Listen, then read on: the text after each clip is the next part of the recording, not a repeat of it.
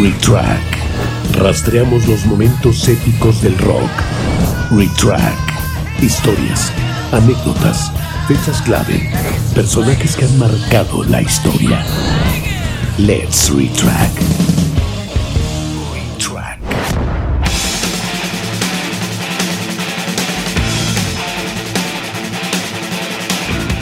Bienvenidos a Retrack, el espacio donde revisamos los momentos, los sucesos, los personajes y las anécdotas que le han dado vida al rock. Yo soy Gabo Ortiz, comencemos. Retrack. La historia de la música ha sido marcada por enormes voces. Voces que dejan huella en la historia. Grandes cantantes que trascienden el paso del tiempo. Géneros musicales. Traspasan fronteras. Ejemplos son muchos. Han puesto voz a nuestras vidas. Tan solo con recordar un poco aparecen nombres como Aretha Franklin, At work, I just take time. And all through my coffee break time. I said, Frank Sinatra, Fly me to the moon. Let me play among the stars. Etta James,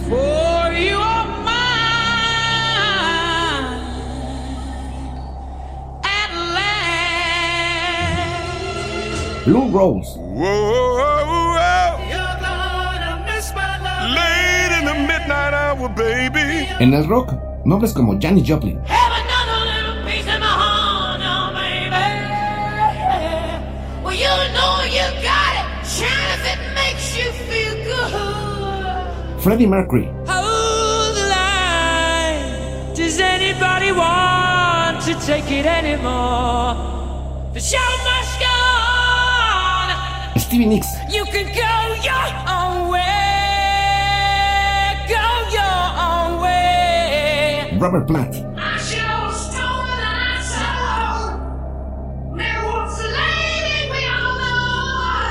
En el mundo del heavy metal también existen grandes voces que han marcado una época en el género. Ejemplos también hay muchos. Rob Halford, bullet. Bruce Dickinson, I'll take yours too. You fire musket, but I'll run you through. pero existe un gran personaje que ha sido coronado como el Rey de Reyes. Un personaje que le da voz a este género. Un cantante que vivía para sus fans. Un apasionado de la música. Es lo que hago. La música es lo que me mantiene cuerdo. Me mantiene feliz y me mantiene con ganas de trabajar.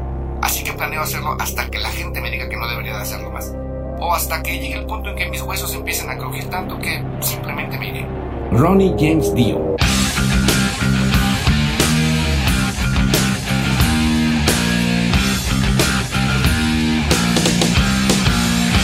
Holy diver, you've been down too long in the midnight sea.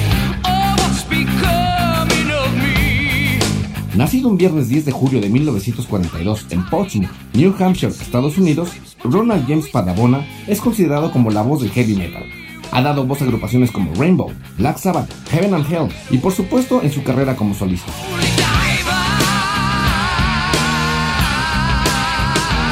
Pero ¿qué no se ha escrito o dicho sobre este grandísimo personaje? A lo largo de su trayectoria ha influenciado a bandas del calibre de Motorhead, Slayer, Doro, Judas Priest, Anthrax, Metallica, Scorpions y obviamente muchísimos más.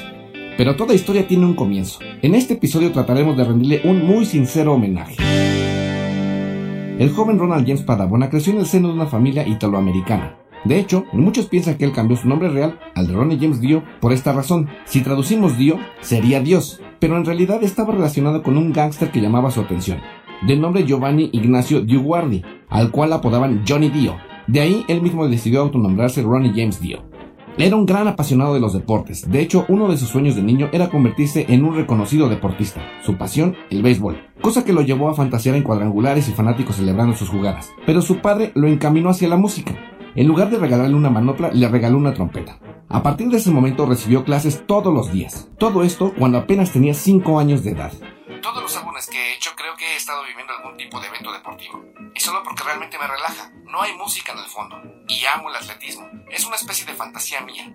Siempre quise ser una gran estrella del deporte. Y entonces estoy escribiendo sobre cosas de fantasía mientras veo mi fantasía. Así que funciona. Bueno, mi deporte favorito para escribir es el baloncesto. Pero diría que mi deporte favorito es el fútbol. Me gusta cualquier cosa. Aparte de ser trompetista, Dio también era bajista. Sus inicios en la música, Ronnie tocaba el bajo y cantaba. Yeah.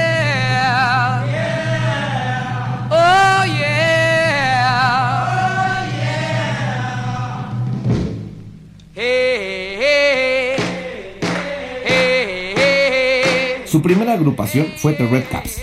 Posteriormente cambiaron el nombre por el Ronnie and the Prophets, que eran un grupo que se adaptaba al sonido de la época. Fueron una banda de blues, jazz, rock and roll. Una curiosidad con The, The Prophets es que ellos mismos alquilaban un recinto para tocar ahí, el cual pagaban con el dinero de las entradas.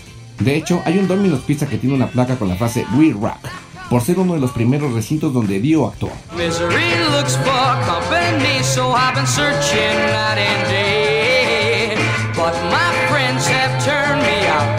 can't go on this way alone with love pains that my doctor cannot heal. I'm almost dying cause of love pains, but no one cares how sick I feel. Su tipo de voz la encontramos en un rango tenor. Lo curioso de esto es que jamás recibió clases de canto o algo parecido. Su técnica se la atribuye a la trompeta. Empecé a tocar la trompeta cuando tenía 5 años, lo cual fue una gran capacitación para mí como enseñó la forma correcta de hacerlo porque no he tomado lecciones de canto de nadie. La versatilidad de los inicios de Dio era mucha, cantando éxitos juveniles, baladas de moda, todo un ídolo del rock and roll, incluso cantando en otros idiomas. Sus orígenes italoamericanos se vieron plasmados homenajeando a cantantes al estilo de Dean Martin o Tony Bennett, en la bonita balada Qué tristeza sensate. Il mondo mi sorride, ma lo sai. Sorride per l'amore che mi dai. Se mi mancassi tu, se non mi amassi più, ci pensi che tristezza senza te. Per lunghe strade buie me ne andrei, sperando di incontrare gli occhi tuoi. Se mi mancassi tu, se non mi amassi più, ci pensi che tristezza senza te. Tiempo después, Ronnie and the Prophets cambió su nombre por el de Electric Elves, terminando simplemente en Elf, nombre que era una especie de broma. Surgió debido a la estatura de sus integrantes. El más alto era Ronnie con 1 metros 63 centímetros.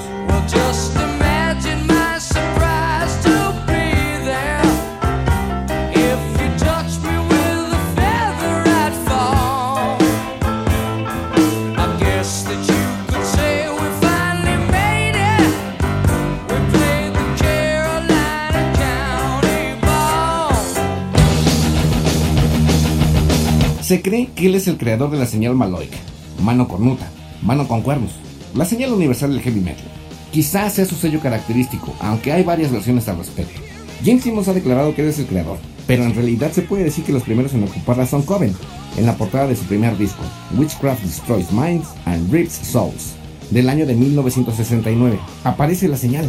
Pero si nos ponemos exquisitos, la primera celebridad en usarlo fue Cantinflas, en la película Un día con el diablo de 1945. Pues le estoy hablando a cuerno pelado, porque usted es un diablo que me ha caído muy bien, un diablito muy simpático, un diablo muy chicho, compréndame, y yo creo que todo tiene arreglo.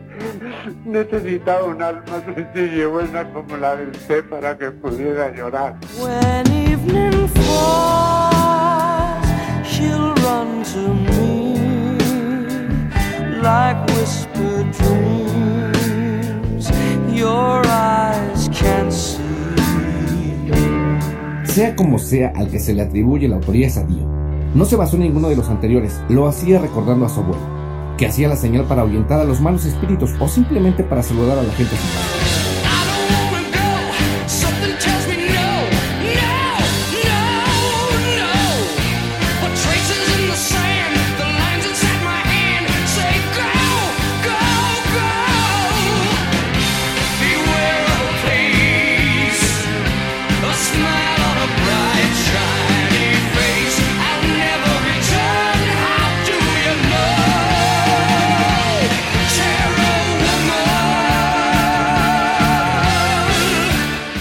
era un comprometido con sus fans, firmaba hasta el último en la fila.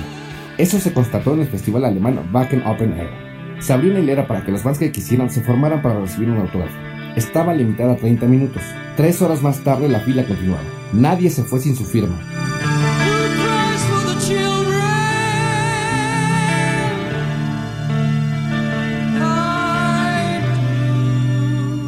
Lo bondadoso de Ronnie no tenía límites. En 1984, cuando surgió la idea de Live Aid, se hizo una canción para recaudar fondos para la lucha contra la hambruna en África. Do They Know It's Christmas fue la iniciadora en Reino Unido.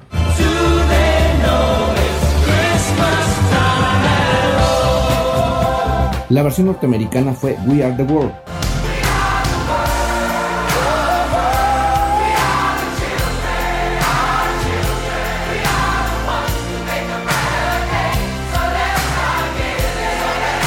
Pero quien hizo la versión heavy metal fue precisamente Dio.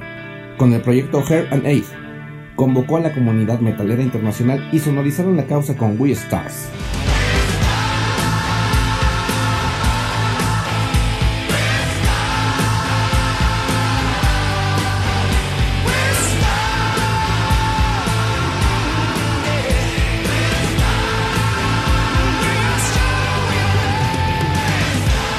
Hablando de conciertos, Dave Mustaine recuerda que Dio los invitó para ser teloneros de su show.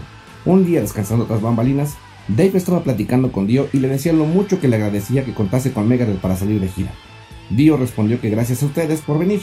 Dave de nuevo le dio las gracias y Dio replicaba que no, que gracias a ellos. Y así sucesivamente.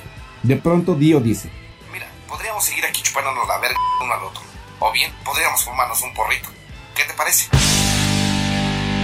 Un personaje de esa categoría obviamente ha tenido grandes homenajes por todas partes.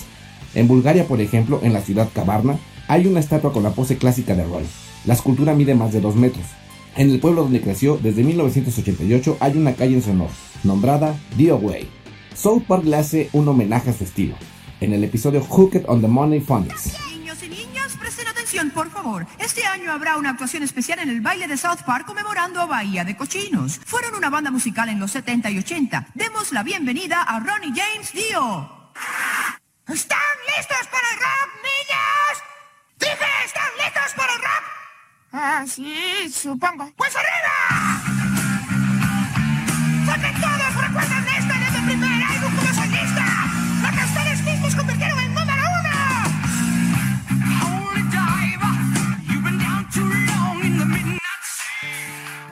El mundo cinematográfico también ha homenajeado a Ronnie.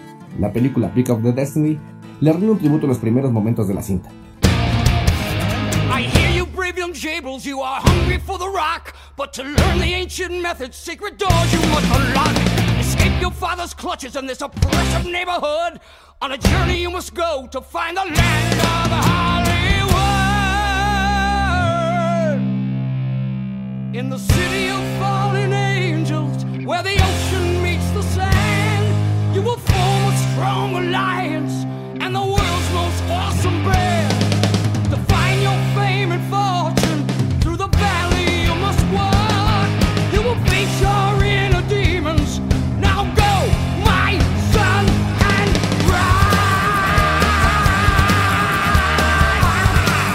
El 16 de mayo de 2010, Ronnie James Dio trascendió al Olimpo del rock. Millones de fans y prácticamente todos los personajes del rock manifestaron sus condolencias a su familia.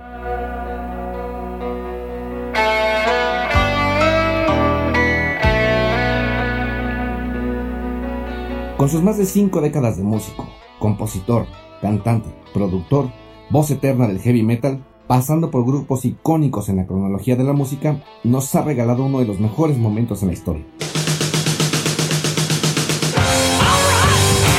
Larga vida a Ronnie James Dio.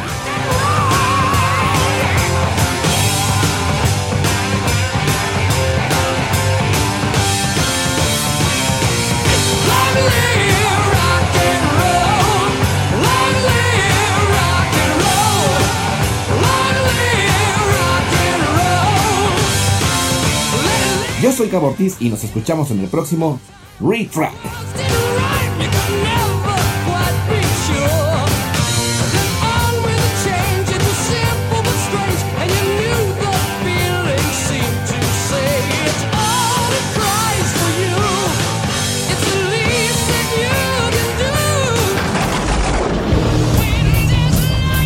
Retrack. Rastreamos los momentos épicos del rock. Retrack. Historias, anécdotas, fechas clave, personajes que han marcado la historia. Let's Retrack. Retrack. Esto es una producción de Auricular MX.